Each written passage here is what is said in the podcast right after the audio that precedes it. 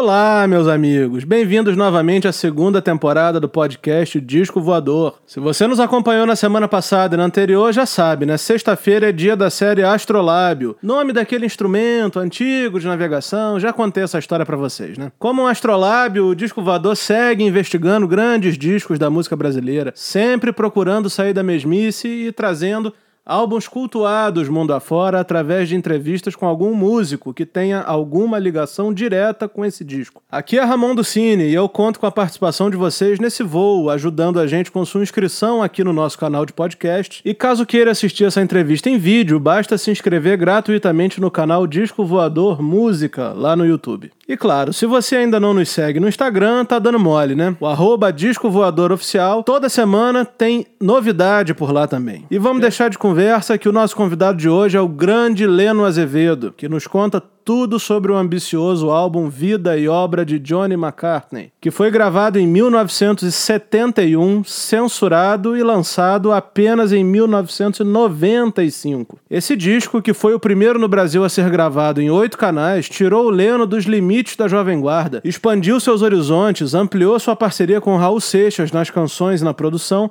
e se tornou objeto de culto pela sua sonoridade característica e músicas sensacionais, como Senhor Imposto de Renda, Pobre do Rei e Não a Lei em Grilo City, gravado com as luxuosas participações de Raul Seixas, Marcos Vale, Renato e seus Blue Caps, Trio Ternura, A Bolha e os uruguaios Los Shakers, vida e obra de Johnny McCartney transita 50 anos depois de sua gravação, confortavelmente entre os grandes discos de rock feitos no Brasil. Vamos nessa! Leno. Grande obrigado. Poxa, obrigado pelo convite. É um prazer estar aqui com você, falando aí com o pessoal, que eu sei que aqui quem assiste o seu programa entende de música, gosta de música mesmo. Isso. A gente gosta de disco, a gente gosta de show, e a gente quer aproveitar esse espaço aqui para contar um pedacinho, ainda que seja um pedacinho Isso. pequenininho da história desses discos que ficaram cultuados. Isso, para fazer aquilo que as grandes emissoras não fazem. Né? Exatamente. Não faz. Exatamente. Nunca, tanta, nunca houve tanta demanda por música ruim no Brasil como atualmente. Mas é outra história, né? Depois a gente chega lá. É um problema dos psicólogos. Mas, pô, prazer, rapaz, estar tá com você aqui. Que bom, estou feliz que você está ó, A gente não combinou nada, não sei nem o que, é que você vai me perguntar, nem quero. Eu quero não tem nada perigoso, é tudo tranquilo. Isso, sem, arma, sem armação, né? Isso, tudo tranquilo. Mídia. Leno, eu queria começar, eu sempre começo perguntando para o convidado, quem foram os seus primeiros ídolos, os primeiros discos que você comprou, como era a questão musical na sua casa? Uh, essa pergunta eu respondo com muito prazer. Meu primeiro disco foram meus grandes amigos, porque eu viajava muito pelo Brasil, morava em cidades diferentes. Então, quem ia comigo eram meus discos, meus livros, né? Mas os discos davam a música me dava assim uma felicidade. Onde eu estivesse, qualquer cidade tinha ali Elvis, os primeiros do Elvis, né? Ainda da época da Sun Records. Sim, sim é, Little Richard, o primeiro disco do Little Richard, até hoje eu acho uma obra-prima, assim, com aquela banda do Fats Domino, que ele usou no estúdio, e mudou o som todo da banda, não parecia nada a ver com o Fats Domino. Isso nos anos 50, né, quando eu era menino. Tinha, Isso. Você viu música com, comprar disco com 8, 9 anos de idade. Então, meus primeiros ídolos, pré-Beatles, né? Elvis, Little Richard, Jenny Vincent também, que eu ganhei um disco dele quando eu era quando eu fiz 11 anos. Era um disco fantástico. Não tinha Biba Lula ainda, foi antes do Biba Lula. Caramba. Eu gostava de rock and roll. Rock and roll, baladas, baladas americanas, brasileiras também, né? E tinha um rock brasileiro nos anos 50 que a gente se divertia muito.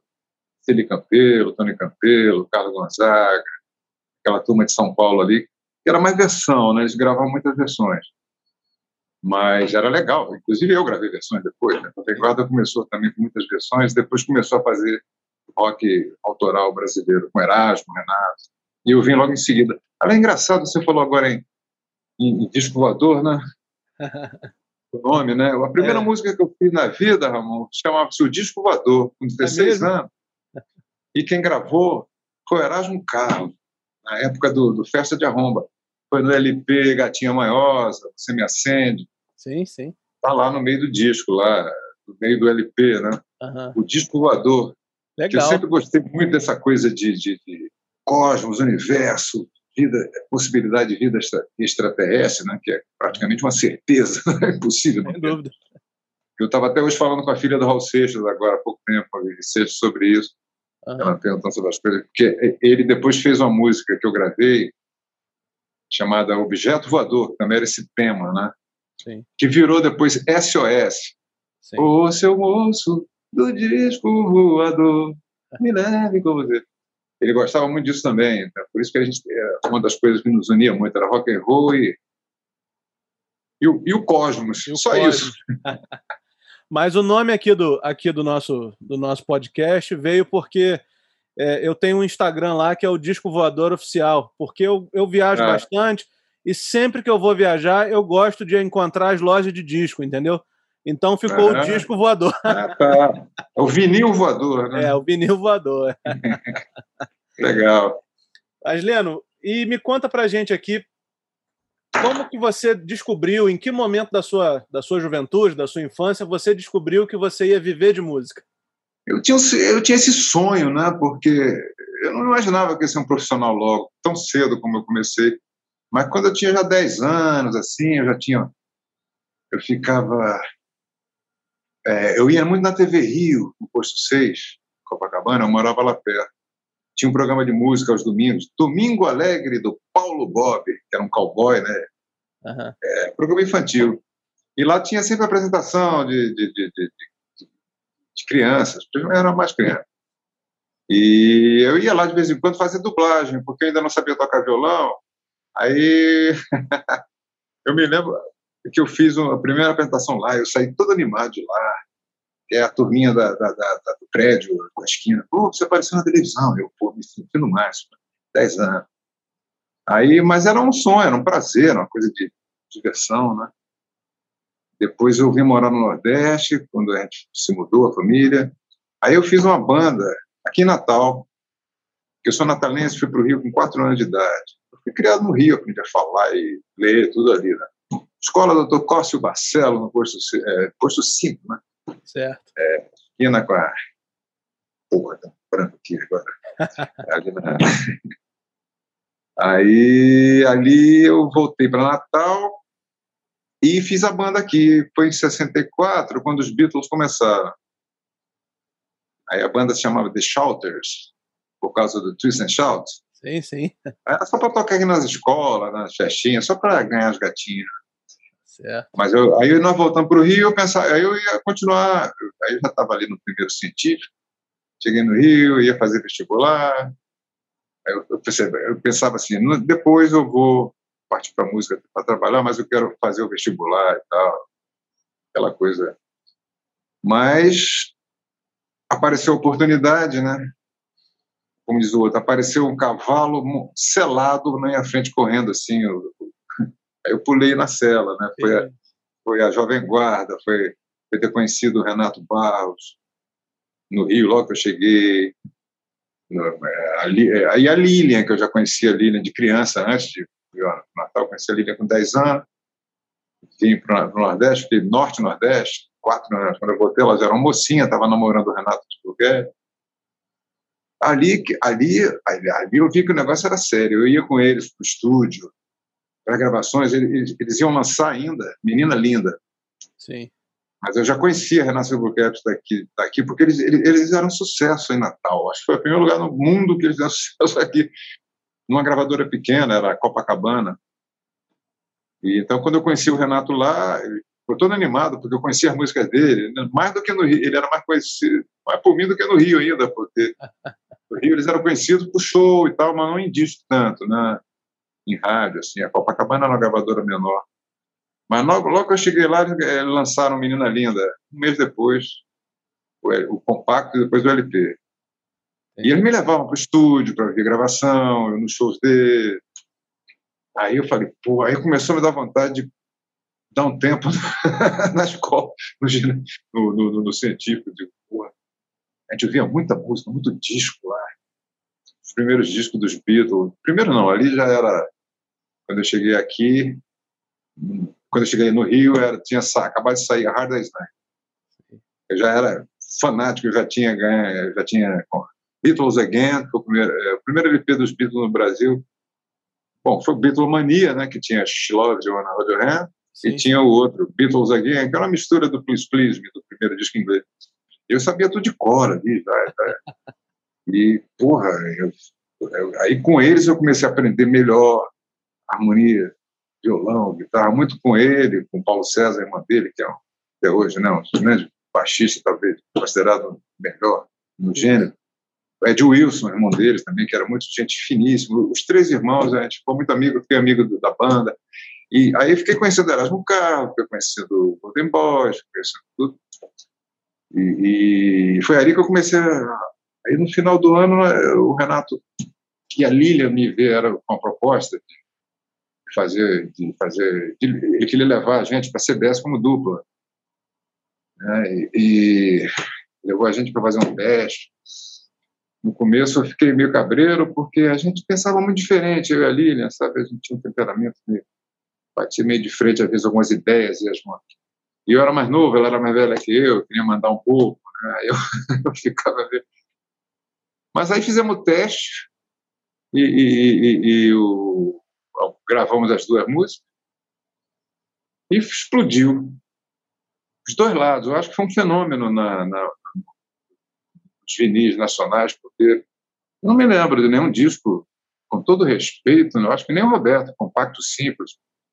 Dois lados em primeiro lugar, porque Pobre Menina estourou, e era lado B.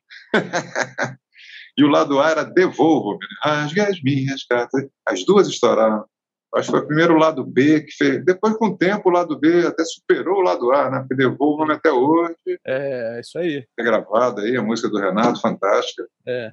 E aí foi aí, né? Aí realmente, quando o disco estourou, aí eu falei, vou dar um tempo na, no, nos estudos, vou ficar sendo autodidata. Vou estudar em casa. Eu sempre gostei muito de ler, tem muito livro. Não tem essa turma biblioteca fantástica aí, não, mas não, mas aqui perto. atrás são só discos. Tem CD, vinil, ah, é? embaixo, DVD. Ah, tá misturado, né? Tá, é, tá. Tudo misturado. Eu adoro colecionar também. É. Livro, disco, tem tudo aqui. É. Aí foi assim, né? Você me perguntou como é que eu Isso. comecei a querer entrar para música. Foi assim, era paixão mesmo, sabe? Não era nem pensando em, em fama, nem dinheiro. Eu nunca dei muito valor à fama, não. Eu prefiro dinheiro para pagar minhas contas. A fama mesmo, essa coisa de vaidade, estrela, nunca me nunca vi muita cabeça, não. Tanto que depois é bom, é gostoso, é ótimo, né? Ser, ser tratado com carinho pelas pessoas na rua e tal. Aí você encontra gente, pô, você foi trilha sonora do meu casamento, do meu namoro. Rola muito isso com o pessoal da Jovem Guarda. É. É, e, é, e é justamente, justamente sobre, sobre a Jovem Guarda que eu queria te perguntar, porque em 1965, né, 22 de agosto de 65, estreou o programa na TV Record foi. E uhum. comandado pelo Roberto, Erasmo e Vanderleia. E aí eu queria eu vi esse programa. É justamente, justamente que eu ia perguntar, como que você foi parar no programa? Você participou de, de, algum, de alguns programas e como você chegou até lá?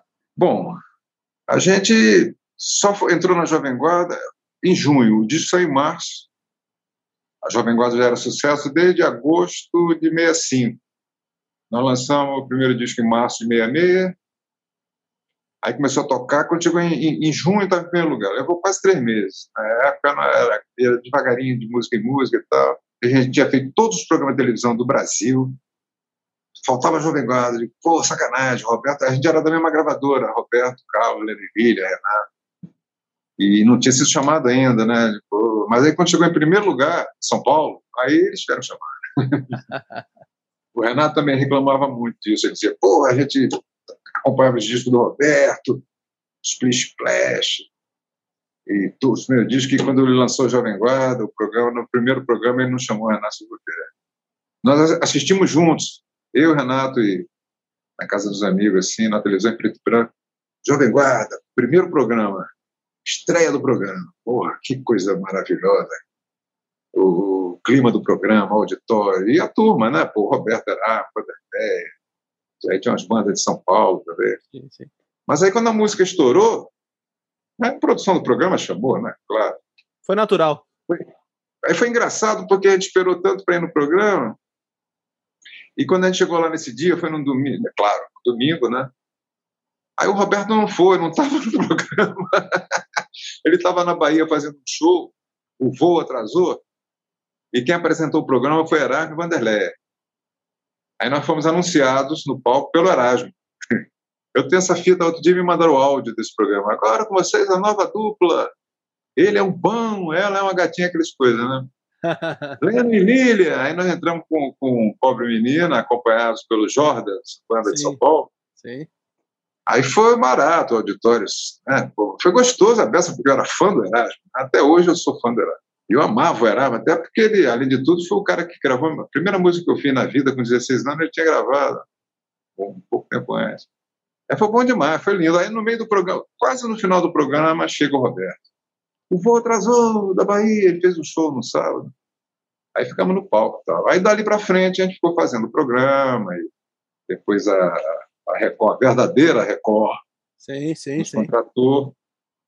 Mas aí foi pena porque a Lilian combinou lá com a direção e botar a gente no programa do Rony Fon, porque ela estava namorando o Márcio dos Vips e, os Vi, e o Márcio também estava cantando no programa do Rony Fon, que era novo, programa novo. Porque tinha tanta, tanta demanda por esse tipo de música, né? que tiveram que fazer um outro programa da Jovem Guarda com outro apresentador, o Rony Fon. Foi um maior sucesso também o programa dele. Aí nós passamos aí todo sábado para São Paulo fazer o Rony Fon. Pequeno Mundo do Rony Fon. Isso. Que era gostoso também, era último, era, era, era, até de uma certa forma um pouco mais sofisticado, num programa que levava os mutantes. Isso. A Jovem Guarda nunca levou mutantes. Eu estava vendo aí, é, ele sempre reclamava, né? A Rita Lee dizia, pô, o cara levou o Roberto, mas não sei se era o Roberto. Agora, eu me lembro que eu estava no palco até do programa do Manifon, porque lá a gente entrava e saía. Era muito aberto, tinha mesa, tinha cadeira no palco, você entrava, cantava, voltava, era bem uma festa, sabe? Era bem. Tinha muita liberdade, tanto no Jovem Guarda quanto no Rony Fon. A gente cantava o que a gente queria, não tinha negócio de produção impor essa aqui, essa música aqui. Né? Cada artista escolhia o que ele queria. Aí eu me lembro que eu estava sentado no, no, no, palco, vendo o show, vendo o programa mesmo, né? de frente para a plateia, assim. Aí o Rony Fon chamou a, a nova banda aqui que eu batizei, chama-se Os Mutantes. Eu tinha visto eles lá no camarim antes, né, mas nunca tinha ouvido tocar. No Rio eles não eram conhecidos ainda. Aí eles entraram, só a Rita Lee, o, Sérgio e o Arnaldo, sem baterista ainda, nem tinha bateria, e cantaram. É, tinha saído Sgt. Peppers, aí cantaram She's Living Home. She's Living Home, Caramba. só com eu sentado logo atrás, né? A primeira vez que eu vi os Mutantes tocando, foi, eu vi três bundas assim, na minha frente três bundas cantantes. Foi muito bom. Aí dali para frente eles explodiram, né? Depois entraram no festival. Eu fico imaginando como que era esses programas de televisão. Eu, você falou aí que te mandaram uma fita é, do, do, do, programa do Jovem programa Guarda da, é, Foi, alguém gravou em casa na época, gravou assim com microfone na própria tele, TV. E ficou numa fita é, de rolo, né? E o cara depois digitalizou e me mandou. É, eu acho que está até tá por aí na internet. Se você botar Lenny Lília ao vivo, primeira apresentação de Lenny Lília da Jovem 4, eu já vi. Não sei se é no YouTube. Eu tenho aqui em CD que tinham me mandado, né? E ficou é até com som audível, dá para dá ouvir. E estava afinadinho, a Lília estava afinada. Foi, foi, foi legal, porra. Foi, foi uma, foi uma fase fantástica. Assim, eu tenho um maior carinho assim, para aquela coisa de Jovem Guarda. A gente era muito patrulhado, né? Muito patrulhado pela esquerda, pela. A gente era. Claro que a gente não era a favor do regime militar. A gente não queria. Eu não me. Acho que ninguém ali se sentia representado, nem, nem pelos comunistas, nem pela esquerda marxista, nem pela direita. Né? A gente estava numa de flower power. É bom amor. até você falar isso, porque sempre tem essa sempre tem essa fama, né, essa história de que a Jovem Guarda eram, eram um programa, eram, eram artistas alienados, essas coisas assim. É, né? Não tinha nada alienado, não. A gente sabia de tudo que a gente estava fazendo ali. A gente sabia tudinho. A gente conhecia aquela turma chata da, da MPB que, que a música era muito boa, mas aquela, aquela, aquela postura dele, sabe? Passavam por nós no aeroporto, até mesmo nos corredores da Record, virava a cara. Ele, ele Regina cansou de passar por mim. E outros também, muitos. Eu tenho uns dois ou três que eu tenho carinho, assim. Tinha o Rui do, do MPP4, tinha mais algumas. César Costa Filho, tinha mais dois ou três, mas de um modo geral, o pessoal era meio, meio snob, assim. Na, na Record, tinha aquela competição né, de Jovem Guarda contra a MPB, e a Jovem Guarda não era assim. A, a Jovem Guarda, o Paulo Roberto, todo mundo ali, a profissão, convidava os artistas de, de outros gêneros. Eu vi o Ataúfo Alves, sim, na Jovem Guarda. Entende? A gente não tinha preconceito, não, a gente queria saber de música, era música. É. É, Jorge Ben, que hoje é Jorge Benjor, né? Sim. Na época ele ficou proibido de cantar no programa Fino da Bossa, da, da, porque ele usava guitarra elétrica. Olha a mentalidade é dos caras. Né? Inclusive, Inclusive Jorge eu, não perdoa, não perdoa, eu gosto de lembrar e deixar registrado aqui, é a famosa passeata contra a guitarra é. elétrica. Que coisa Os útil, né? Hein? Que coisa, coisa útil. Coisa útil. Eu digo, porra, eles estão falando da injustiça social, essa turma toda da esquerda, festival, protesto. Em vez de protestar contra a injustiça social, vamos protestar contra um instrumento musical. Porra, isso é alienação. É. Para mim, aquilo é que era alienação. É. Eu tinha 17 anos, só 18, mas já entendia que aquilo ali era. Inclusive, quando, quando, quando falava em passeata contra a guitarra elétrica, leia-se passeata contra a Jovem Guarda. E era só a Jovem Guarda que usava guitarra elétrica, porra, no Brasil. Aí depois começaram a usar também, né? Mas mas eu acho que a Jovem Guarda foi pioneira, abriu o caminho assim para música, para tudo que veio depois, né? Tropicais, é. tudo. É verdade, isso não é reconhecido, né? Não é. Depois até eu vi uma vez Caetano Veloso falando assim, muito ano passando, se não fosse a Jovem Guarda, não teria havido Tropicais. Falou uma verdade, porque a Tropicais usou muitos elementos da Jovem Guarda e dos Beatles, né? Sim. Que nós também usávamos. É. Então tinha muito a ver a coisa do, do, do, do som universal, da coisa da, da liberdade, da, das mudanças né, de, de, de sonoridade, de tudo. É. A guitarra elétrica em si, mesmo, estourou mesmo nos anos 60, né? Uhum. Apesar dos anos 50 tinha também, mas era muito piano também, rolava muito bateria, piano, não, aleluia. Mas as guitarras e a Jovem Guarda foram um fenômeno. Ela mudou, aí sim, a Jovem Guarda mudou os costumes da juventude brasileira. Brasil afora, né? Não pode pensar só em São Paulo ou na zona sul do Rio, não. Porque a zona sul do Rio, onde eu fui criado, também era meio pestinho, né? É. Uma coisa de, de jovem guarda, não sei o quê, achava que era cafona. Uma, eu tinha uma namorada carioca que eu namorei nos anos 80, anos 90, final dos anos 80, assim, ainda bem chique, assim, da sociedade, muita gente fina. E ela dizia, poxa, minhas amigas da escola, elas elas só, só falam eles Regina, só falam MPB. Mas quando eu vou na casa delas, elas têm todos os discos da Vanderlé, Roberto, Leno e Lili. eu digo, ah, tá bom. As minhas amigas dela da Zona Sul. Uhum. Ela era lá de Ipanema e tal. Mas foi a minha a formação foi essa. Eu sou dali. Eu nasci em Natal, a minha criação mesmo, minha formação cultural, toda. Foi ali. Meu, meu território era Posto 6, Ipanema, era ali da Praça General Osório até Santa Clara, depois do metro Copacabana. Deixa eu te é, falar. Meu, meu, território infantil, meu território infantil, né? É. Era a minha internet, era meu shopping, onde tinha loja de disco, Poxa. as livrarias e os cinemas. Tinha uns 10 cinemas a pé, eu ia a pé, assim, num tempo que uma criança de 10, 12 anos podia andar a pé ali, tudo sem perigo, sem problema. E ali era uma cidade maravilhosa, cara. E o Rio foi era realmente fantástico. Bom, e aí em 1968, Leno, a Jovem Guarda, o programa Jovem Guarda acaba, né? E, muitos artistas ficaram, ficaram meio perdidos, sem saber para onde ir e tal. E eu queria que você contasse para a gente o que, que aconteceu com você do, do final do programa Jovem Guarda em 68 até o final de 1970, que é onde começa a história do, do episódio de hoje, né? Do disco homenageado no é, episódio de hoje. Vamos falar, exato. É. Olha, quando o programa da Jovem Guarda terminou, a dupla Lenny Lilian também já tinha separado, sabe? Então já tinha. Foi uma coisa meio chata, né? Porque era tão legal o programa. ao mesmo tempo, para mim, me deu assim uma espécie de euforia, sabe? De, porra, peraí, acabou? Então vamos começar de novo, né? Solo, carreira solo, outros programas, as coisas. Se bem que foi mais o, o programa em si, sabe, Ramon, que, que, que, acabou, porque o movimento continuou. Os artistas continuaram fazendo sucesso em, em outro, por outros caminhos, né? Outros programas de televisão, Ficou uma coisa um, um, pouco mais careta quando o Silvio Santos botou um quadro dele lá, de galãs, canta e dança aos domingos. Era bem, bem, bem breguinha, assim, eu, a gravadora me botava lá e eu não sei dançar, que porra eu ia fazer ali no galãs, canta e dança. Eu ia lá pisar no pé das meninas do auditório. O Erasmo ia também, era, era domingo também. Né? Uhum. O, é, eles até, até que o Silvio Santos deu uma força assim, para os artistas também, porque dava ibope, né? todo mundo era sucesso. O programa não tinha, não estava mais no ar, mas os discos dos artistas continuam, continuavam tocando rádio e vendendo nas paradas.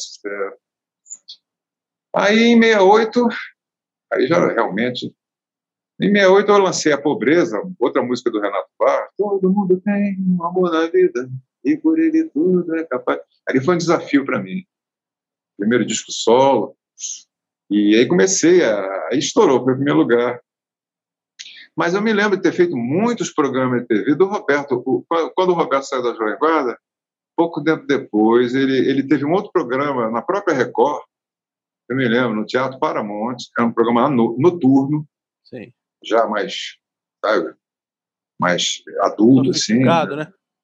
É, já era uma coisa é, um pouco mais adulto.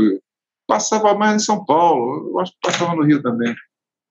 Mas é, eu fiz muito com a pobreza, eu me lembro de ter cantado a pobreza várias vezes lá. Depois o Roberto teve um programa na TV Tupi do Rio também. Eu acho que era na mesma época. Um em São Paulo, outro no Rio. Porque não tinha, não tinha internet, aí que não tinha mesmo, não tinha era programa ao vivo rede, no né? Brasil todo. Era tudo videotape, gravava em tape, e na semana seguinte passava em cada capital do Brasil, nas emissoras associadas. Aí foi legal, quer dizer, para mim não fez grande diferença, não. Eu continuei vendo a turma, trabalhando na mesma gravadora que eu amava, a CBS.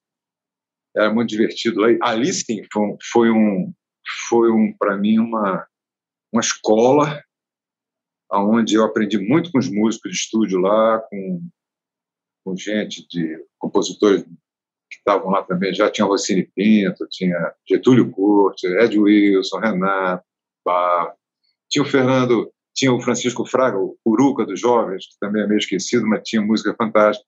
Então, quando diziam que a Jovem Guarda era só versão, é mentira, isso foi no início, sim. Sim, sim. A partir de 65, 66, a maioria das músicas ali que fizeram sucesso eram músicas de autores nacionais.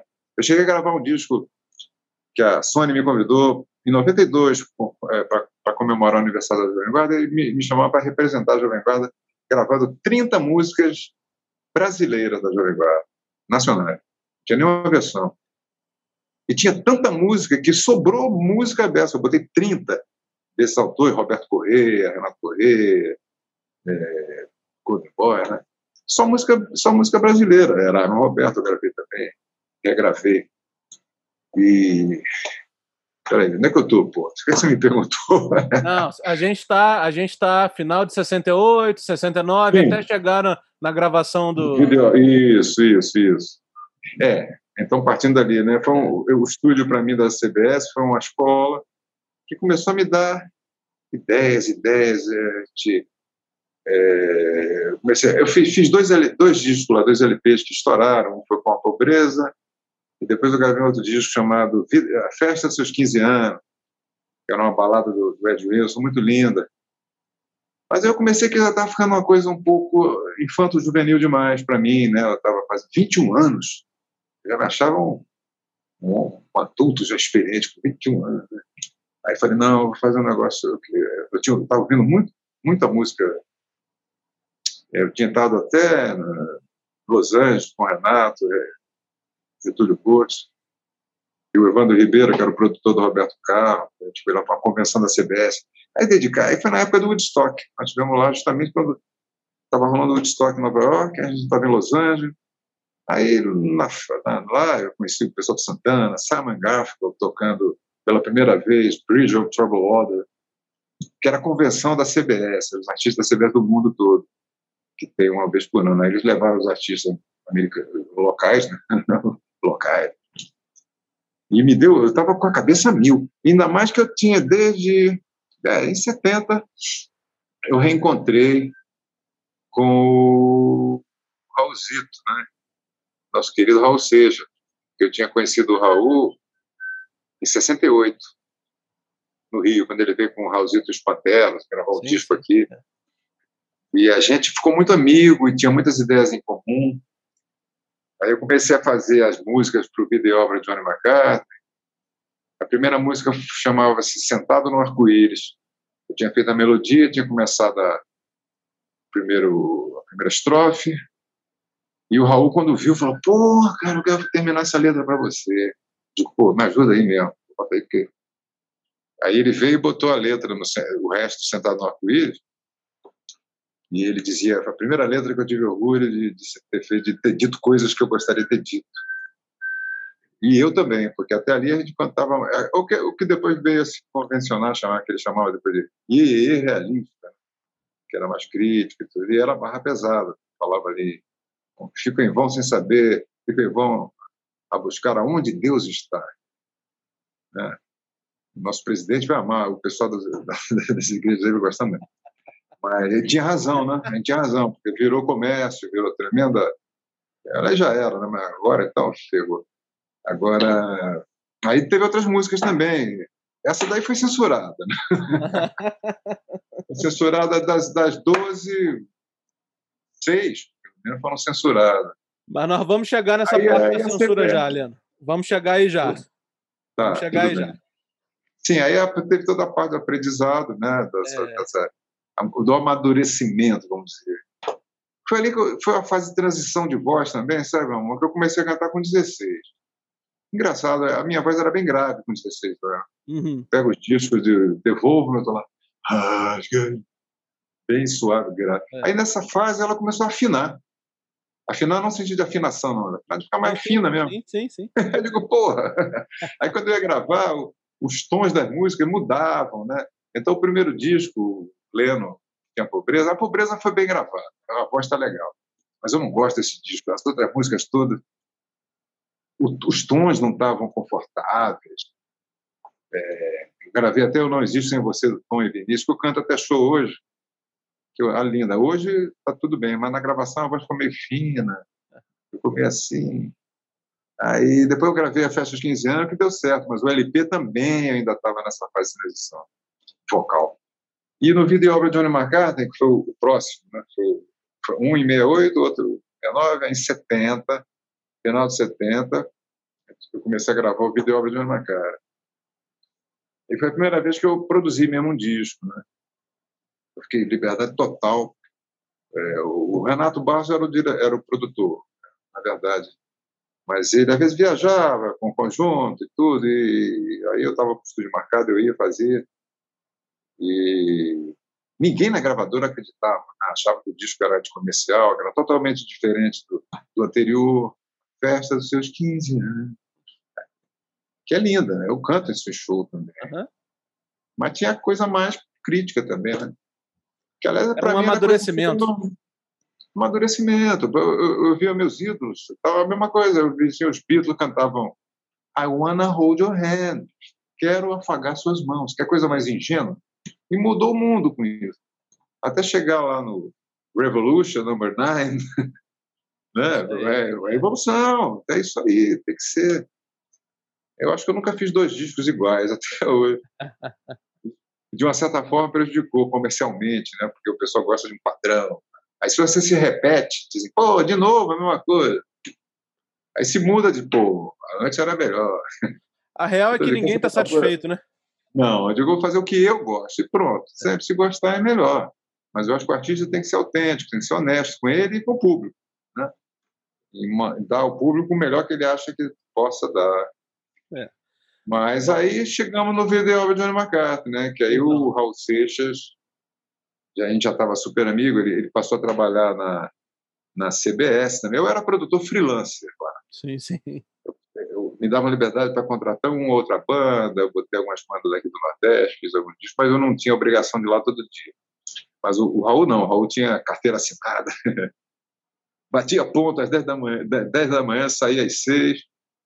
E ele adorava. Ele tinha até um papo que ele chegava lá de terninho, gravata, passa 07, cascata, mentira, não tinha nada disso.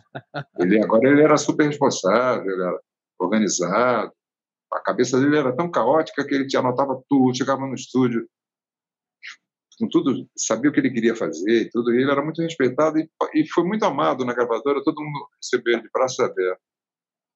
E foi nessa época que começou a, começou a, a gerar né, o repertório do que seria o Vida e Obra de Johnny McCartney, que é um disco que eu tenho um orgulho até hoje, um orgulho desse disco. E que nós vamos e que nós vamos começar a falar dele agora, né? Porque nós estamos tá falando aí da virada de 1970 para 71, né? Que é quando você grava o cultuado A Vida e Obra de John McCartney. A primeira pergunta uhum. que eu queria te fazer sobre esse disco é a seguinte, Leno: de onde veio esse título? Nem eu sei. Rapaz, isso aí foi uma coisa tão brin... foi tão espontâneo assim, foi uma coisa meio nonsense, meio com senso de humor, porque juntou duas coisas aquela coisa do fulano, vida e obra de Machado de Assis, vida e obra né, solene, né? Com rock and roll. Mas teve o detalhe que foi fundamental. Eu ia entrando para o estúdio e estavam fazendo um outro estúdio lá na CBS, mais moderno, oito canais, que era o máximo na época. Beatles gravavam com oito canais. Já era um fenômeno. Né? No Brasil não tinha e estava naquela obra, né? Eu sempre passava ali na obra para entrar para o estúdio lá no fundo, no estúdio tradicional. Aí um dia me veio a cabeça que essa obra, essa obra, né? que obra. Eu tinha feito a música Johnny McCartney, é, eu já tinha feito a música de Johnny McCartney. Raul ajudou na letra. Né? Aí numa hora, um dia eu passei e vi aquela bagunça ali naquela, naquele estúdio. Vida e obra de Johnny McCartney, pô, seria um título irônico assim. Aí, vou até mostrar, posso mostrar agora? Claro. Aí virou, aqui a contracapa do vinil. Uhum. Era esse, era isso que eu tinha, que eu vi lá, essa obra. Só que aí eu enfeitei, né? Aí botei uns discos, botei, botei o Getúlio Corte, é. uma moldura de um quadro. Tem até o Pasquinha, olha aquelas isso. coisas da época. O Pasquinha. Vocês ali também na Asterix, estante, né? eu era fã do Asterix, uma guitarra é. Gretchen ali. Então, dali, daqui que veio, a obra era essa. Assim, Isso virou depois o melhor estúdio do Brasil. É. Três meses depois. Pô, e a capa... capa é aliás, a é. capa mostra melhor, mais ainda. A capa, é. olha, olha a escada da obra. Tamo aí. Ah, tem, ó, tem saco de cimento. Era uma obra mesmo. e virou o vídeo de Macata ali com meu, com meu violão ali de 12 cordas. E ali a gente continuou a gravar e gravamos o quê? Não demorou tanto não, foram dois meses terminou o disco. Aí no final da gravação, o seu Evandro, que era o diretor, era produtor do Roberto, o maior produtor do Brasil, não era produtor do Roberto Carlos, era o George Martin brasileiro. Ele era o presidente da gravadora também, e ele acompanhava tudo. Aí o Evandro foi ouvir no estúdio, aí quando viu, oh, esse disco é diferente, não vai dar certo, rapaz. Aí, porra, já, aí já censuraram com as letras aí. Ele, pô, manda de novo para a censura com outro nome. Os caras são burros. Aí você manda a mesma letra, muda o título e passa. O pessoal do festival fazia muito isso. Uhum. Mas a CBS não quis, a CBS não lutou pela, para liberar e acabaram lançando um compacto duplo.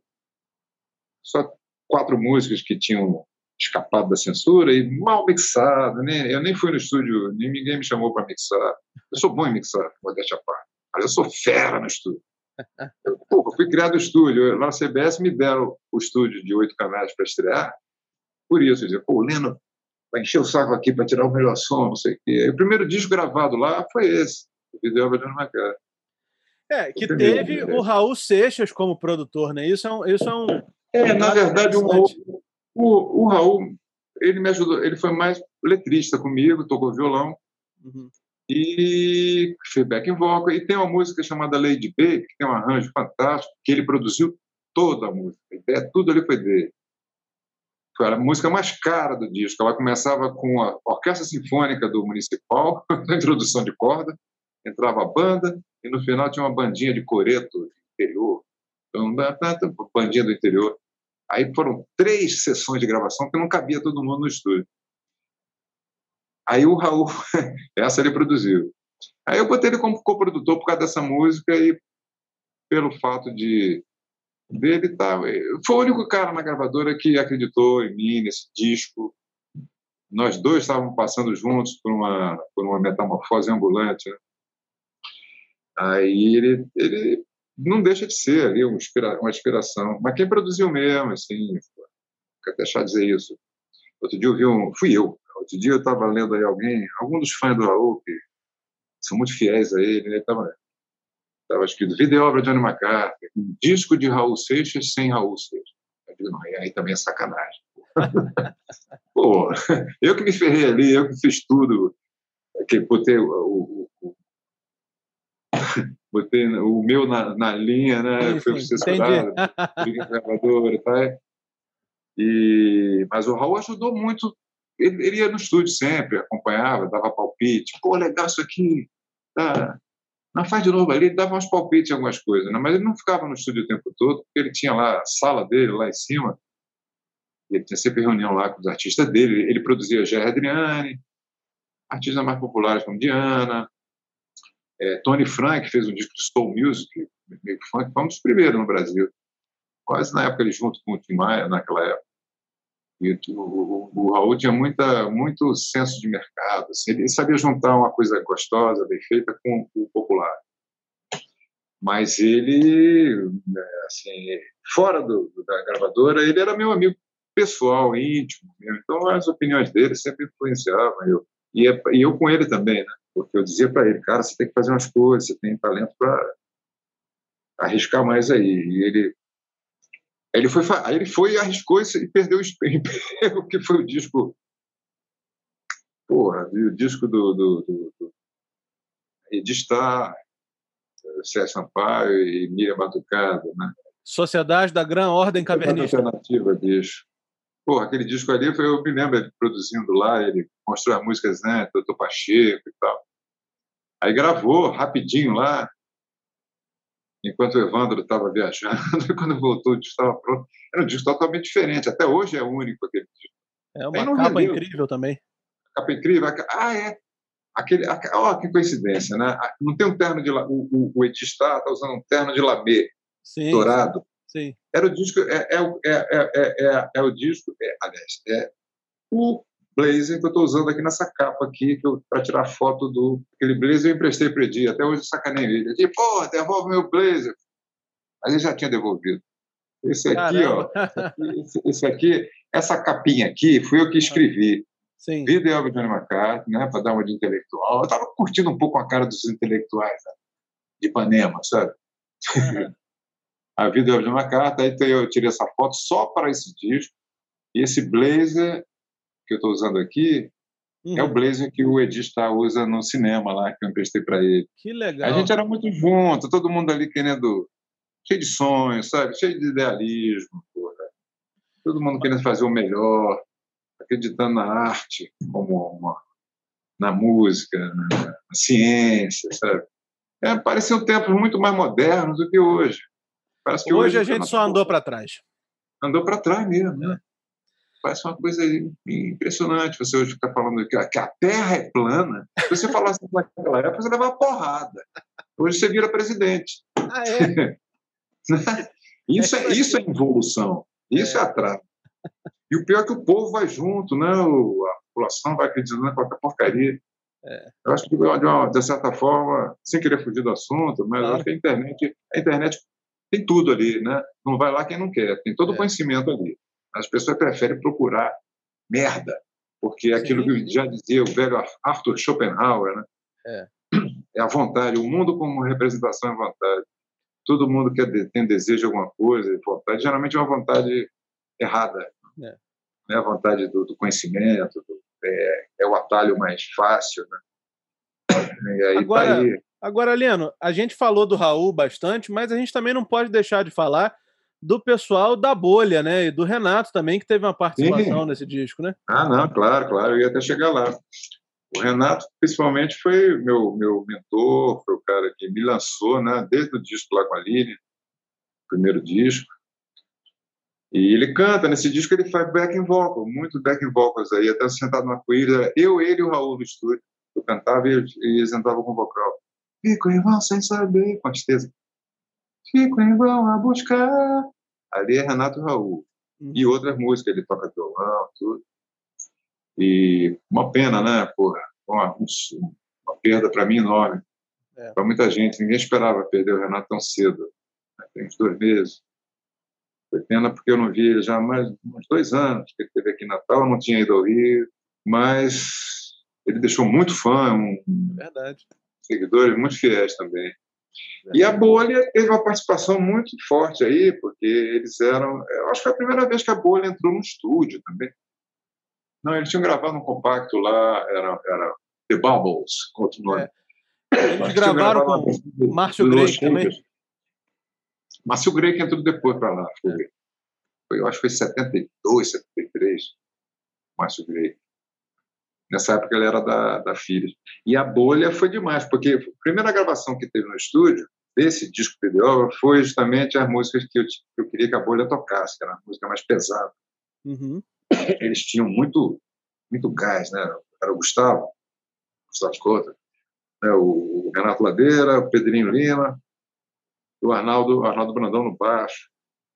Eles estavam com um equipamento fantástico que eles tinham trazido de Londres.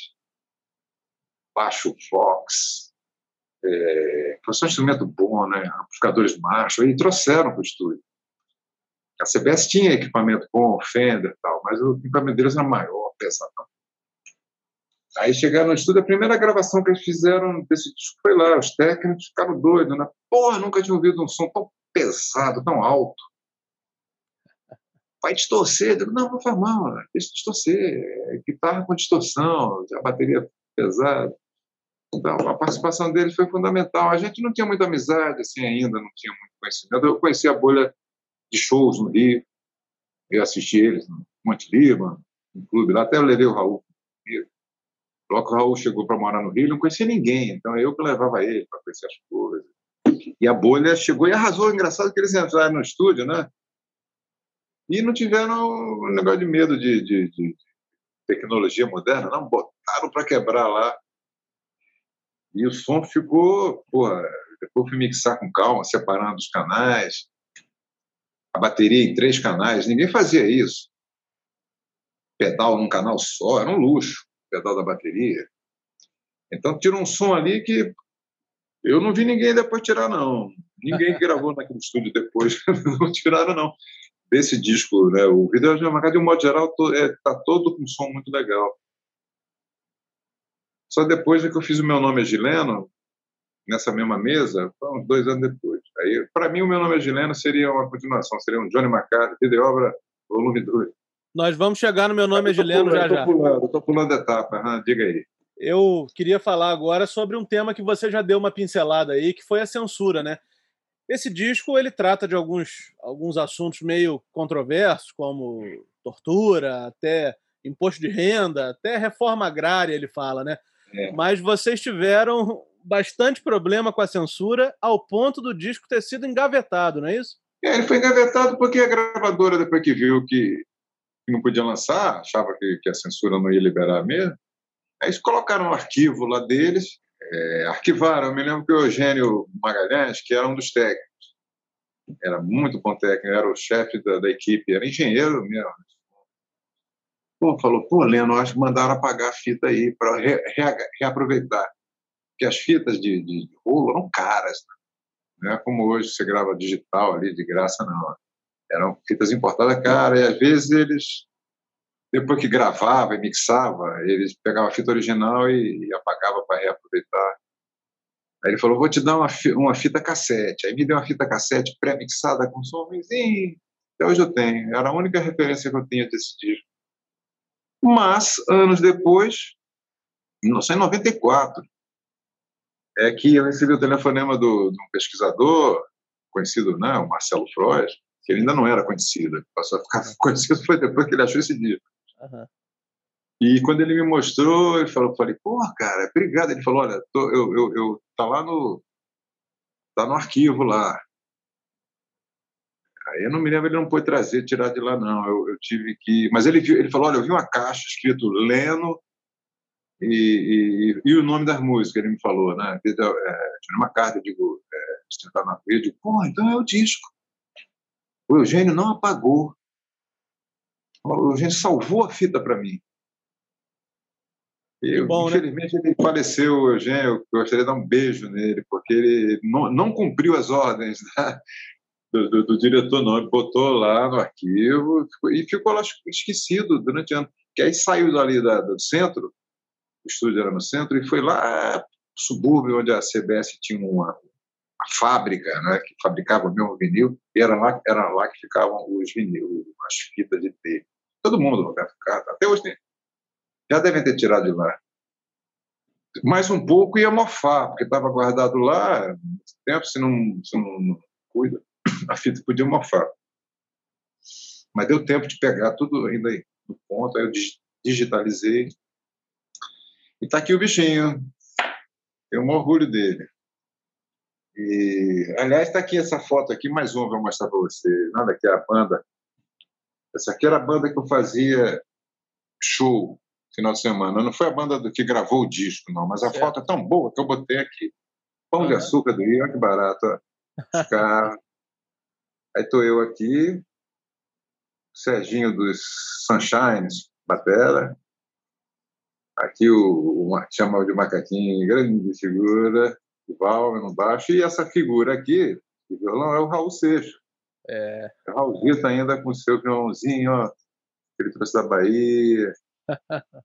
Eu acho essa foto fantástica. É, Foi tirada pelo legal. Arlindo Pontinho da CBS. Olha o pão de açúcar e os carros da época. Né? É. Então, Tempo bom, né? Deve ter sido.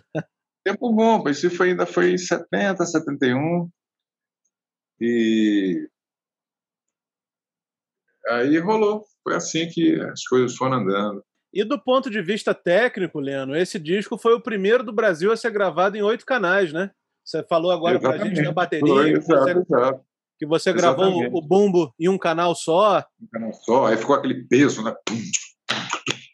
É que não tinha, não, no Brasil. Até para os técnicos foi uma experiência nova, né? porque na época a CBS gravava em três canais. Jovem Guarda foi toda gravada em três canais, aqueles primeiros discos do Roberto, Andelé, Renato, todo mundo até ali.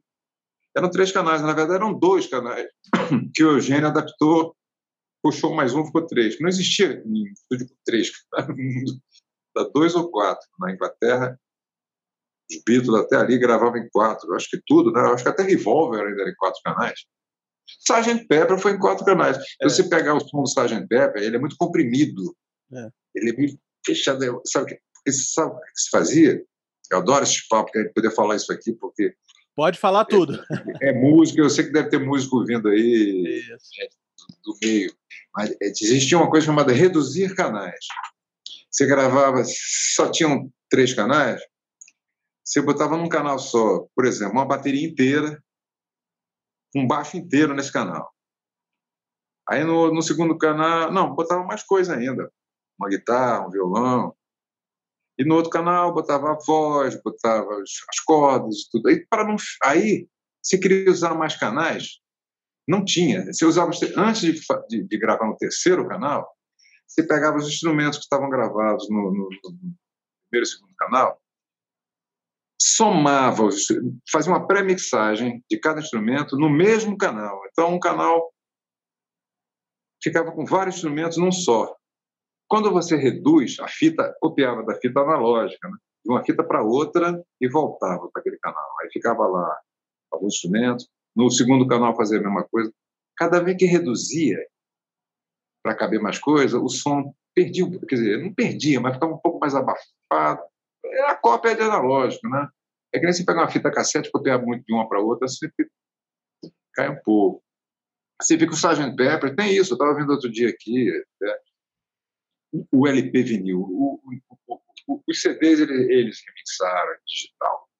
É. Mas os vinis da época, você pegar o primeiro, a primeira prensagem, assim, porque a, a, realmente em Abbey Road na época eram quatro canais.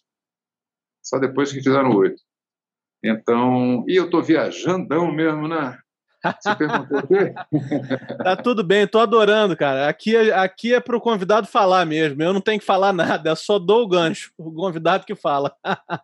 Você tinha falado do, do, do, do ter sido o primeiro é. disco gravado no canal, né? O vídeo de John McCartney. Mas aí a, é. gente, a gente segue aqui com falando do disco, que é o seguinte: das faixas, né? Tem várias faixas incríveis no disco, o disco é todo bom. Mas eu queria começar destacando a faixa Pobre do Rei, né? Provavelmente Sim. quem está ouvindo a gente aí de repente conhece essa música, uma outra, numa gravação do Marcos Vale com outro nome, não é isso? Jesus meu rei. Aí. E nesse disco o, Mar... o próprio Marcos Vale gravou um piano, né? E na época é. chegou a ter um boato de que essa letra debochava do Roberto Carlos, né? Mesmo que em outra música do disco, hum. o personagem queria jantar na casa do Roberto, né? na casa do Roberto, eu vou jantar. é, no vídeo de Ana McCartney. Eu acho que é por isso. Mas não foi, não, não foi para o Roberto, não. Diz a lenda que o Evandro Ribeiro, era o produtor do Roberto, achava que era, ele ficou meio puto. Mas ele nunca tocou nesse assunto, não. Mas não, não, me lembro que na época o Paulo Sérgio Vale, quando fez, ele até falou: pô, fui chamado na censura. Ela foi censurada, porque não é, é, é pobre do rei. Sim depois que ela foi censurada, aí o, o Marcos, o Paulo Sérgio mudou a letra e o Marcos gravou com o nome de Jesus Meu Rei, já aproveitou alguns trechos da letra, mas mudou totalmente a ideia original. Aí passou na censura.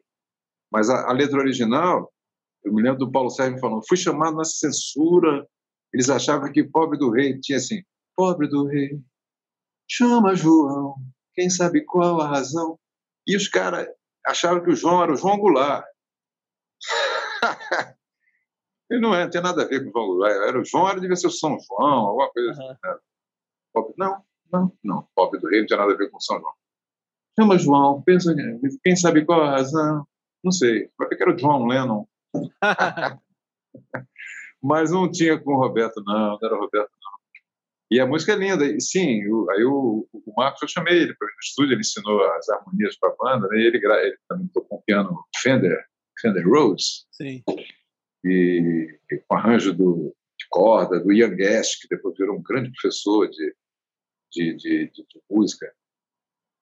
É, depois teve muita gente boa tocando nesse disco. E tinha muita gente boa começando né, ainda. Eu, eu, eu, eu descobri, assim, é, entre aspas, né, que eu sabia, pô, esse cara é bom, ninguém gravou com ele ainda, esse músico. Eu sempre me dei muito bem com músico, sabe, amor? Uhum. Eu tenho mais amigos músicos do que músicos, do que artistas estrelas, assim. Eu, eu, eu gosto, admiro e tal, mas, mas eu adoro papo com músico e eu acho que os músicos são verdadeiros heróis. Eles tá, falar de música, falar de disco, falar de show é muito bom, né? É bom demais, né? É bom demais. Agora, o músico, é só para fechar, o músico é um cara que trabalha por amor à música, porque ele sabe que ele vai acompanhar um artista que às vezes tem muito menos talento do que ele. vai ganhar menos cachê e vai com uma boa vontade, viaja, pega avião, pai, Olha, excelente frase essa, hein? Excelente frase essa. e eu tenho muitos amigos músicos, eu sempre me dei bem com eles no estúdio, assim, e fora do estúdio também. Acho que começou isso com o Renato Albuquerque, porque eles, mais do que artistas estrela, que naquele estouraram, né? mas eram músicos, antes de mais nada, eles eram músicos, eles acompanhavam muita gente no estúdio, outros artistas também. Dali eu fui conhecendo outros também, o pessoal do Sunshine, os filhos também na época, gravavam, gravavam o Lenny é, Alep, é, você não vai perguntar se eu era apaixonado pela Lilian, não, né? Não. E, bom, até quem que eu dou entrevista que nem me perguntam isso, porque eu não aguento mais responder que eu não era. e ninguém acredita. Você sabe que ontem, eu vou fazer uma pausa aqui para te contar um episódio que aconteceu ontem. Ontem eu entrevistei, hum. fiz um episódio desse podcast com o maestro Jaime Allen, que tocou com a Maria Bethânia há muito tempo. Sim. Aí, quando acabou a entrevista, ele virou para mim e falou assim: Olha, tem muito tempo que eu não dou uma entrevista que não me perguntam da Maria Bethânia. Pois é, tá vendo? É, você está sendo original, né? Pô, que bom. Isso aí. Leno, a gente avança um pouquinho no disco agora e eu queria citar uma outra música aqui que eu acho sensacional, que é o Senhor Imposto de Renda. Eu me lembro, quando eu é. escuto ela, eu me lembro do Taxman, né, do George Harrison. Exato, exato. Essa aí foi censurada na hora, né? Eu me lembro quando o Raul me mostrou, ele tinha feito primeiro a, a letra, que era quatro linhas, né? É uma vinhetazinha. Sim. Aí não tinha música. Aí eu falei, pô, isso aqui é engraçado. Pô, legal, cara, vou, vou botar uma música aqui pro disco. Aí fiz uma batida meio. Pô, a música que os Beatles gravaram no, no, no, no Magical Mystery Tour. É, all together, now, all together, now, ah, naquela batida de violão. Tum, tchá, bem, bem primária de propósito, né? Tum, tchá, meio de gozação. Aí botei uma gaitinha lá, meio. E ficou curtinha, né? Uma música de um minuto, mas era de propósito, era, era só para dar aquele toque assim, de ironia, né? Aí todo mundo estava ali mais no estúdio. Aí chamei todo mundo que estava em volta lá na CBL, o Raul veio também, para fazer o coro. Eu entrava sozinho. Senhor imposto de renda. Aí depois, que renda o senhor tem me imposto. O catálogo é tão curta. Senhor imposto de renda, que renda o senhor tem imposto. Em cada posto que eu passo, o senhor quer que eu me renda. Senhor imposto de renda, eu me rendo ao seu imposto. Aí o, o, o Raul entrava, everybody! Aí entrava o coro. Senhor imposto de renda. A gente ria dessa, a gente se divertia. E rolou tão, tão, fluiu tão tranquilo esse disco, rapaz, que acho que nunca, é por isso que eu acho que por isso que ficou tão bom, porque foi tão sincero, tão espontâneo. É. E ficou. É um disco incrível. É, foi um filme de renda, mas essa alegria toda acabou porque censuraram logo a letra, né? ah, mas agora mas... Tá aí, já está de volta ao mercado. Isso. Aí no, mas aí a gente. Mundo todo, né? Ela já saiu até fora do Brasil, Europa, Estados Unidos. É. É por isso, justamente por isso que a gente, que eu escolhi esse disco para falar, porque todos os discos que eu vou fazer nessa temporada, eles têm isso em comum. Eles foram relançados é, no exterior, são cultuados no exterior, e eu não podia deixar é. de, de falar do seu. Pô, legal, legal. Mas a gente continua, continua aqui no Raul, né? Porque a, eu acho que a música claro. mais Raul do disco é aquela Não há lei em Grilo City. E curiosamente que, o Raul não é não o é compositor dessa música. Não. é minha. Foi uma das músicas que, que, que ele gostou. Eu, eu, eu, eu sou bem suspeito, né? Mas outro dia eu vi um livro aí, já há algum tempo, né? Que tinha até uma, um manuscrito do Raul, que ele queria gravar um disco, convidando, acho que foi pouco antes da morte dele. Eu nem soube, depois que eu soube desse disco. E ele falando assim: eu quero gravar um disco, eu e um outro, outro cantor. O disco que se chama Meus Mestres. Aí ele bota lá o nome de vários artistas que ele admirava, tem o Erasmo, tem outros também, tem o tem até Roberto, acho que aí tem Leno. Aí eu falei, isso foi por causa do Johnny McCarthy, foi, isso é. foi uma escola para ele. Foi a partir dali que ele conhece. Você vê que eu não além Grilo City, eu tinha feito ela por causa da, já da violência urbana lá no Rio, na época. Eu me lembro que eu, eu li uma coisa no jornal, falando sobre uma mulher que tinha ido na delegacia fazer uma queixa na Baixada Fluminense uhum. e, e, morreu lá dentro. Né? E a polícia deu um jeito nela lá, porque aí saiu no jornal, saiu no Globo, assim, as coisas durante o dia, depois sumiu. Eu digo, porra, o Rio estava começando a ficar com essa com essa coisa de violência, já tinha, né, no subúrbio, longe, mas não era como é hoje. Mas eu me que chamou tanta atenção para mim que eu lia jornal, eu acompanhava tudo, mas nunca tinha visto uma coisa desse jeito. Tão estúpida, né? Morrer dentro da delegacia. Aí eu fiz essa letra, não, a lei Grilo City. Grilo City era o Rio. Era o subúrbio, era aquela parte ali, né? Baixada, aquelas coisas. Né? É... E o Raul adorava essa música. A letra, a letra parece, a levada dela. É é o que ele fez depois ao Capone, né? você vê que é a mesma pegada. Que, aliás, não inventei essa batida aí. Tanto eu quanto ele já tiramos essa batida do That's Alright Mama, do Elvis, lá em 54. E essa gravação eu gosto muito porque quem toca nela são os Shakers, a banda uruguaia, né? É. Pô, era fã dos caras, adorava os discos deles. E, e, eles vieram morar, dois deles vieram morar no Rio quando a banda separou, Pelim, baixista, e o Batera, Caio. Aí eu chamei eles para gravar nesse disco. Aí, eu, aí sou eu de guitarra, eles dois, e só tem mais um guitarrista fazendo solo ali. Eu acho que é o Paulo César, do Renasceu Buquerque, que tocou guitarra solo, tocou baixo, quero dizer. E ela, ela dá uma peça, essa música em show, o pessoal, o pessoal gosta muito.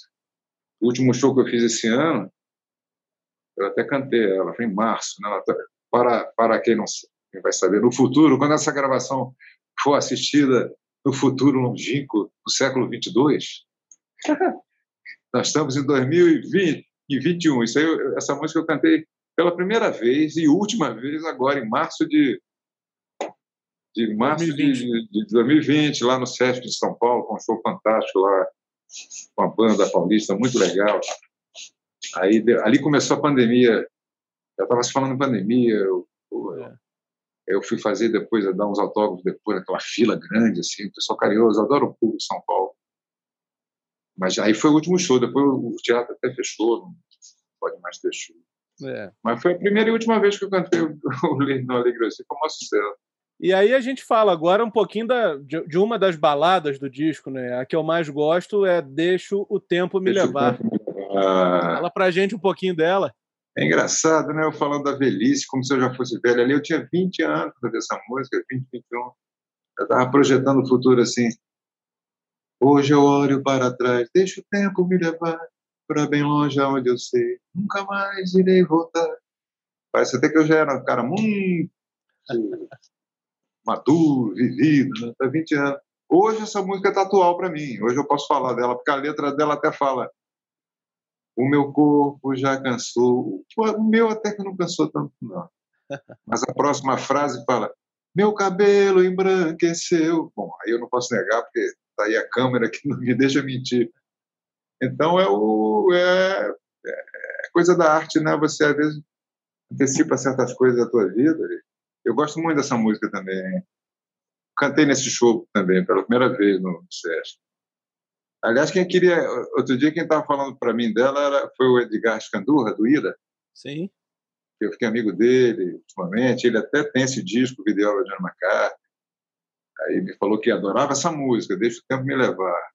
Ele até andou postando as coisas aí no Facebook, eu fiquei muito feliz. E queria até gravar também e tal. Deixa o tempo me levar. Então, você Uma também gosta. Né? Eu que gosto, bom. adoro essa música. E aí, Leno, a gente está chegando aqui no final da, da, dessa parte da entrevista com relação ao disco. E eu sempre faço para todos os entrevistados as mesmas perguntas para encerrar. A primeira hum. delas é a seguinte: você chegou a fazer show com esse disco na época? E quem era a banda? Como é que, como é que eram esses shows na época? Olha, não cheguei não, amor. Com esse disco não. Porque foi censurado. Saíram quatro músicas só, né? E não tocou muito. Era, era Lady Baby, Johnny McCartney, peguei o Apollo, o repertório era legal. E convite para Ângelo. Mas nos seus shows você não tocava essas músicas, né? Não cheguei a tocar, não, porque eu, nos shows eu colocava mais as músicas conhecidas, mais de sucesso, que o público pedia, né?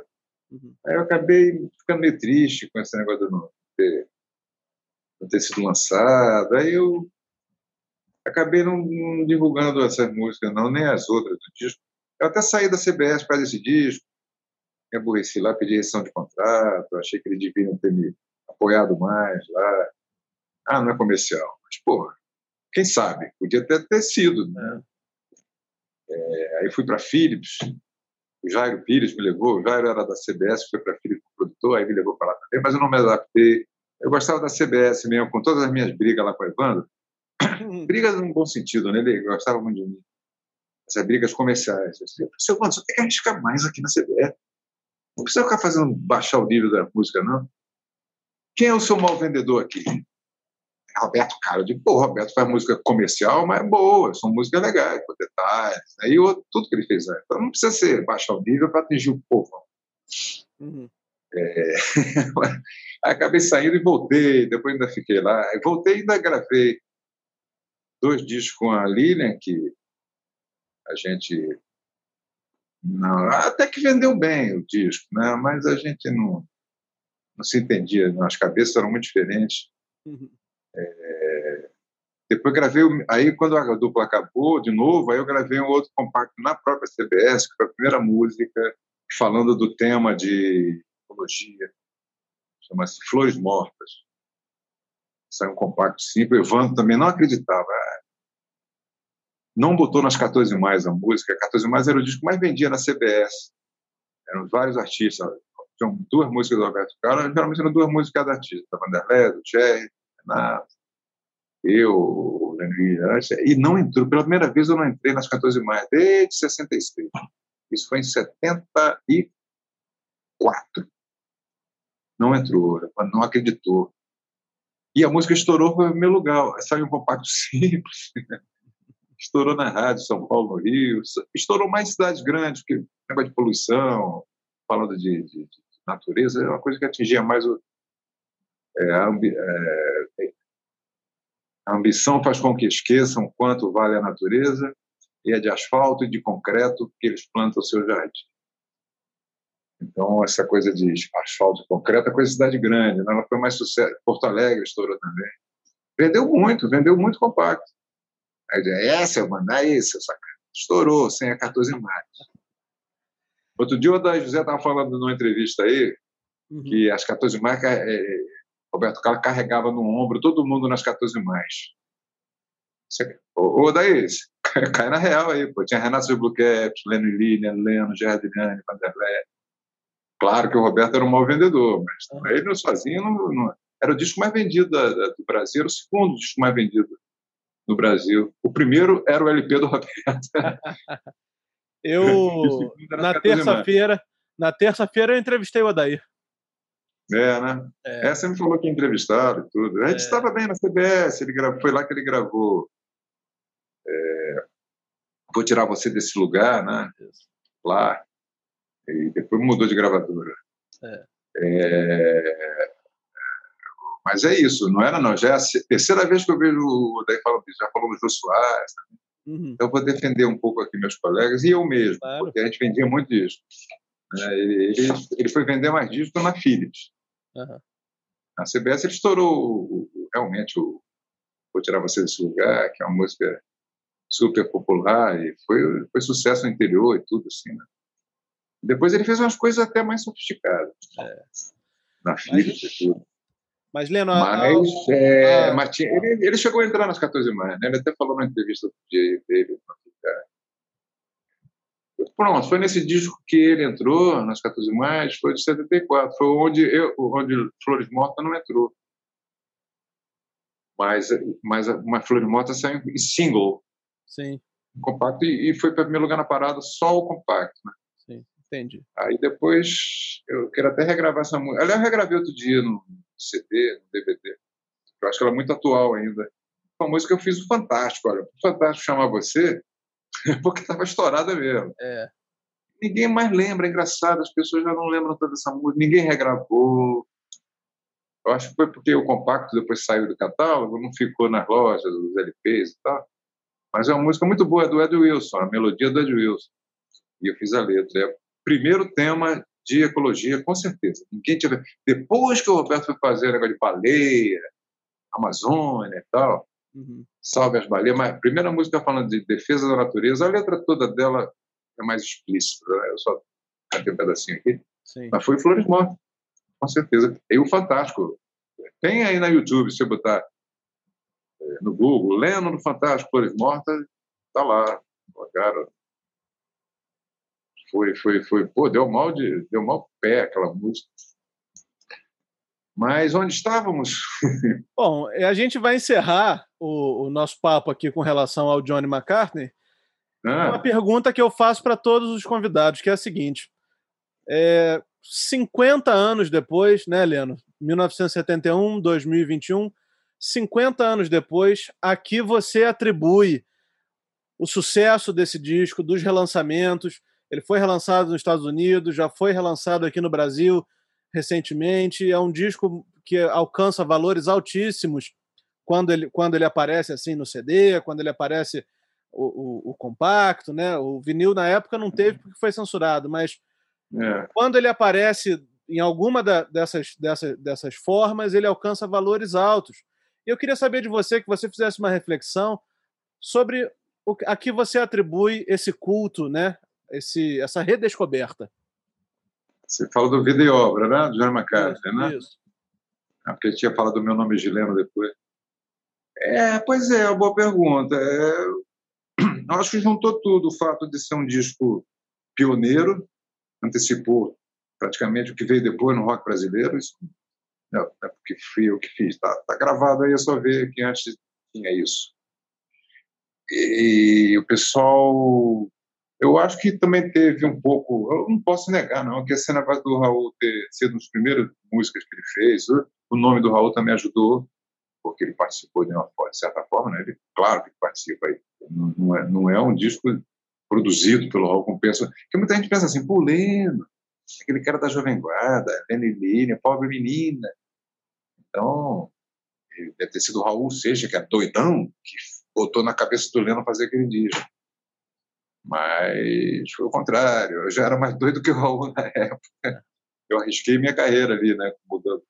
Mas o nome do Raul e a participação dele, as letras dele, tudo isso também deu assunto né, para a mídia e tudo.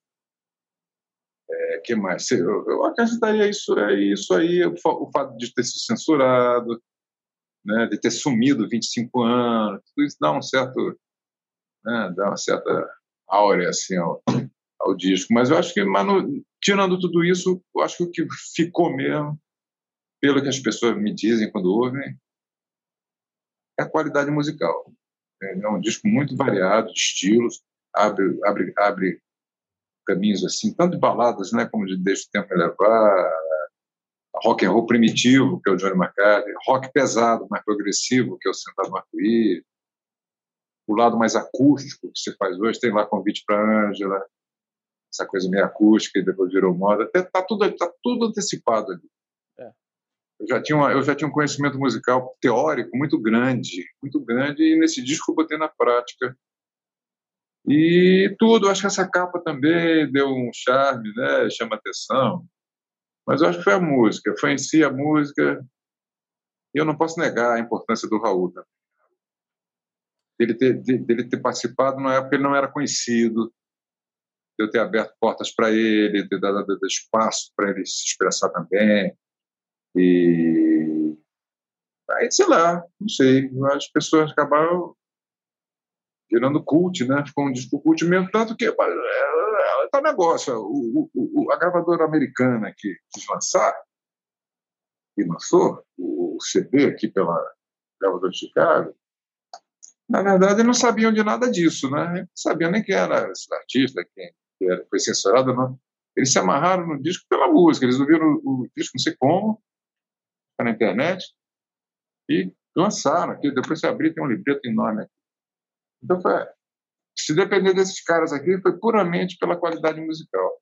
Com certeza. Obrigado. Até pela barreira do idioma, né? Pois é, ainda tem a barreira do idioma, né? Os caras não entendiam a letra, mas sentiu mesmo a vibração aí do disco. Eu acho que foi uma coisa do estúdio, da maneira que rolou, foi uma coisa meio. Não digo mágica, porque eu sou um agnóstico, eu sou pela ciência, não acredito nisso, não. Mas, mas, eu diria que teve uma química. Pronto. Sim, pronto. Teve química nessa gravação. Notou tudo aí, ideias, é, rebeldia e, e humor, né? Tem, tem humor aí. Claro, com certeza. É very Bob do baú. Muito legal, Lena. Agora eu queria que a gente falasse rapidamente do disco de 1976, né? Que é também uhum. um grande disco. Meu nome é Gileno. Esse disco já tem uma tô, música já, chamada já Jovem Guarda, né? Já estou vendendo meu peixe aqui, ó. Isso. ah, não brinco em serviço. Agora eu virei marqueteiro. Depois de velho, eu comecei a ser melhor de marketing. Eu era péssimo. Esse disco eu, eu gosto muito também.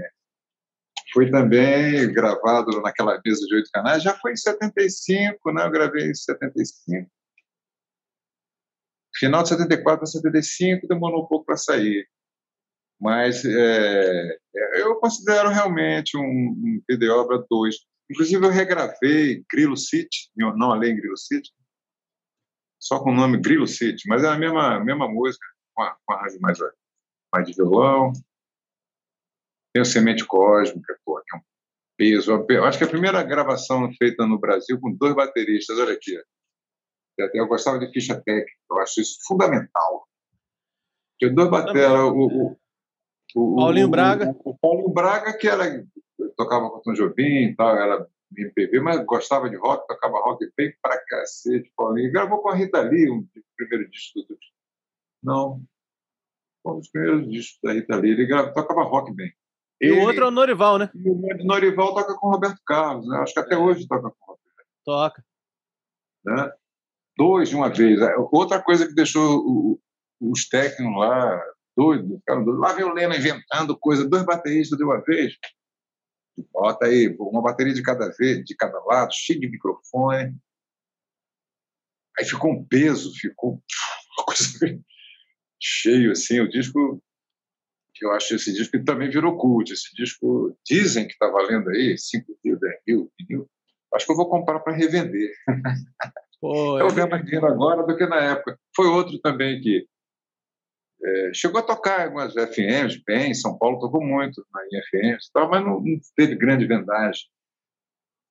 Também não tocou tanto assim. Né? Tocou depois... Ah, é, tem uma historinha aqui. O Raul, uma vez chegou lá em casa, nessa época eu estava gravando disco, ele gostava muito de uma música minha que eu tinha feito há uns dois anos atrás, chamada Depois do Carnaval. Eu sempre mostrava a primeira música para ele e ele as dele para mim, antes de gravar. E ele adorava essa música, porque ele não gostava de carnaval, nem eu, até hoje. E, e outras coisas também ele não gostava muito, não, de, que são paixão nacional. Aí, eu, aí, ele chegou lá em casa um dia, eu tava, tinha voltado do estúdio, gravando esse dia, tinha dormir tarde. Cheguei lá umas 5 da manhã em casa, fui dormir lá para 6. Aí quando chegou, Aí, de manhã cedinho, eu, olhei eu vi uns passos entrando no meu quarto, eles são de porta, pá, pá, pá. Eu olhei para o relógio, oito horas, de mal, mal dormir. Aí eu vi aquela voz, Leno, rapaz, vem aqui, tentou, vou entrar no estúdio aqui, eu quero gravar depois do carnaval. Aí na hora me deu uma alegria, depois me falei, porra, o cara, acabei de gravar depois do carnaval. Aí na época ninguém gostava de regravar, todo mundo queria gravar pela primeira vez uma música, o lançador da não é como hoje que regrava, todo mundo regrava. Sim, sim. Aí quando eu falei que tinha gravado, aí ficou quieto assim, não falou nada, tá, então depois a gente se fala, tá? Eu vi aquele espaço aí, tá, tá, tá. Aí quando eu acordei, eu perguntei lá para para Fátima, a empregada, Fátima, entrou uma pessoa no meu quarto, não foi? Quem era? Ele falou, não, foi o, o seu Raul que esteve aqui. então não era sonho, não, ele veio mesmo. Então ele queria gravar depois não gravar. Eu fiquei esperando ele me ligar depois, né? Para insistir ou não, ele também não falou mais nada, eu também não. Mas hoje, hoje eu teria dito, cara, grava, eu tiro do disco, bicho. Acabou saindo, está aqui no, no meu nome é Juliano. Depois do carnaval. Legal. Essa música, essa música eu tenho que botar em show. É. Ele gostava muito dela. Muito. Aí ele estava gravando aquele disco, saiu pouco depois, era o Novo Aion. Sim. O terceiro disco, né? Foi sim, o primeiro que foi o Kiriguirá, depois Guita. Guita, Novo Aion. Era o Novo Aion. É. Ele já estava lá até acabando a parceria com, acho, com o Paul Rabbit. É. Acho que estava precisando de repertório. Acho que ele queria Mas aí, de qualquer maneira, rolou lá um discão também dele. Agora, Leno, eu hum. quero avançar mais um pouquinho no tempo. Você acabou de falar aí pra gente com relação ao último show que você fez em 2020, antes da pandemia. Uhum. eu quero aproveitar esse gancho para te perguntar, pulando para 2021, porque eu soube que você está prestes a lançar um single aí com o Edgar Escandurra, do Ira. Como é que é essa história aí? Em primeira Pô, mão para gente. Verdade, é primeira mão mesmo. Pô, tô tão feliz com essa gravação que eu fiquei amigo do Edgar pela, pela internet, assim, se fala muito, né? Ele até me ligou por causa do vídeo obra de Johnny McCarthy. Me ligou, não mandou o WhatsApp. Uhum. Por causa do vídeo obra de Johnny McCarthy que ele tinha ganho, tinha ouvido, falou, pô, que descanso. Aí até postou alguns elogios ao disco, eu fiquei muito, muito grato a ele. Aí nessa história de conversar para lá e para cá, eu tinha vontade de gravar uma música chamada Time, há muito tempo, que eu adoro, desde os anos 80. Mas não tinha esquecido dessa ideia. Aí, numa dessas conversas, o, o, Edgar me falou, me mandou uma gravação que ele fez em casa, violão. Olha, o que você acha dessa música? Você gosta dessa música? Lembra dela? Aí era o, o, a versão do Time. Ele fez uma letra chamada Tempo. Ele fez a letra ao pé da letra, foi uma tradução literal mesmo da, da gravação, da letra original. Para quem não lembra, né? Time rolling on forever to the sea, to the sea, till it's gone forever. Lindo. É, Alan Parsons Project. Aí eu falei, pô, cara, você. Ele falou, tô com vontade de gravar. O que, que você acha? Eu digo, só grava se eu gravar também. Eu quero participar dessa gravação. Aí, pô, você topa mesmo? Eu digo, claro. Estamos em cidades do, longe, mas, pô, a gente grava pela internet aqui. Aí ele gravou a parte dele lá, violão e voz, dois violões e voz, fez uns back, eu fiz aqui a minha voz, fiz uns backing, aí botei aqui uns teclados aqui de cello, mandei para ele e a gravação ficou tão bonita, cara, as nossas vozes combinaram, sabe, de uma forma natural, assim, porra. E foi bom que eu, eu, eu canto uma parte, a primeira, a primeira voz eu faço, outra ele faz a primeira voz, mas dessa vez foi uma coisa que eu tinha muita vontade de fazer, que eu tinha chance, que era fazer a segunda voz. Adoro o vocal. Aí fiz a terça, aguda, bem agudona, né? bem mais cima. Aí quando somou com a voz dele, que é grave, deu uma sonoridade única, assim. Eu, eu ouço, eu, eu não costumo ouvir muito meus discos, porque eu passo tanto tempo gravando e polando que depois eu demoro para ouvir para ouvir de, de, ouvir de cabeça fria, né? Mas essa gravação não canso de ouvir. Quando eu boto ali, fico, porra, cara, que linda a melodia, linda, a letra tá perfeita, é uma letra profunda, uma letra. Não dizem que é triste, ou é, ou é, é verdadeira, é forte, a parte, ela não passa em vão, não. As pessoas geralmente se emocionam. Eu fiquei emocionado no estúdio. Quem sabe a gente vai se ver ainda e o tempo flui como um rio. Quando acabou de gravar, eu até falei lá pro, pro Zé Marco, o tecladista, cara, tava, olha aqui, bicho, eu tô todo arrepiado, tô me arrepiando comigo mesmo, eu tô ficando narcisista porque a música é linda. Aí, porra, tá para sair agora, vai ficar online, né? Uhum. O Edgar está providenciando lá um, um clipezinho, umas coisas de vídeo para o YouTube, vai entrar Spotify, e vai sair pela Trattori, nosso amigo Rodney. Tá para sair a qualquer momento, só está esperando do meu amigo Edgar terminar esse bendito vídeo lá, que ele está demorando mais do que o disco. Está caprichando. E Leno, espero a gente um dia fazer um, live aqui pela internet. Eu É. Diga. Bom, eu só tenho a te agradecer, cara. Queria te agradecer muito pela sua participação, né? Te agradecer pela sua gentileza e generosidade de, topado, de ter topado participar aqui com a gente desse podcast do Disco Voador. Obrigado, obrigado, amor. Foi um prazer, o papo foi gostoso, cara. Voou, né? Para mim foi rápido aqui. Me fez viajar aqui, lembrar de detalhes que, que eu não lembrava. De repente, a, o subconsciente vai fluindo. Obrigadão, pô. Vai ser um prazer aí. Espero que o teu público aprecie aí, descubra algumas novidades, algumas coisas. E é legal coisas de trabalho como o teu, porque é, é um público que é focado, né? num público que gosta de música, que quer ouvir música. Essa é a não ideia é mesmo. É aquelas coisas, às vezes você faz um programa de televisão popular aí na TV aberta, que atinge, atinge um público maior, mas não é o teu público. Às vezes eu, as músicas que você gosta ali já não estão ali, sabe? É um público que espera outra coisa. Então, foi ótimo, foi ótimo. Foi bom demais. Tá certo. Tamo aí. Qualquer coisa, é só entrar em contato.